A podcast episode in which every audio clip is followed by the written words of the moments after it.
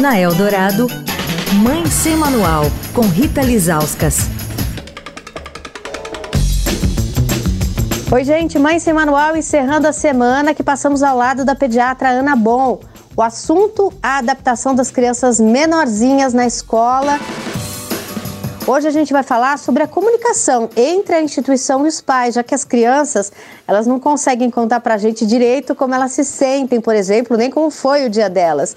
Doutora, como é que tem que ser é, esse canal de conversa? Acho que é muito importante no início da adaptação a família conversar com a escola sobre particularidades que, que sejam relevantes, né? Então, sei lá, alguma questão que a criança esteja passando, alguma terapia específica, alguma questão pediátrica que eventualmente, enfim, tem sido alarmante ou não, algo do histórico, né? Muitas vezes é relevante para que a escola às vezes saiba, né? Ou brincadeiras que a criança gosta, músicas que ele gosta, justamente para ajudar nessa construção do vínculo, mas também para, às vezes, já ter um sinal de alarme de coisas que eles possam esperar, né? Principalmente nesse comecinho que as crianças estão se desenvolvendo muito e às vezes existem diferenças no desenvolvimento e de um mês para o outro que são grandes, né? Uma criança que já engatinha, a outra que ainda está aprendendo a sentar numa mesma faixa etária, enfim. Então, acho que essas particularidades de cada criança precisam ser pontuadas pedir sempre um canal de comunicação com a escola do que aconteceu, né? Então, entender ali na rotina, fez, fez cocô ou não, se comeu bem ou não. Então,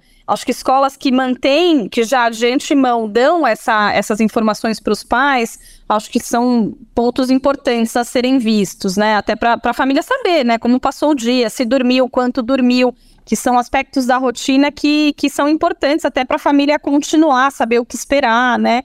Acho que é importante. Quer falar com a coluna? Escreve para mãesemanual.estadão.com. Rita Lisauskas para a Rádio Dourado, a rádio dos melhores ouvintes. Um ótimo fim de semana, um ótimo carnaval para você.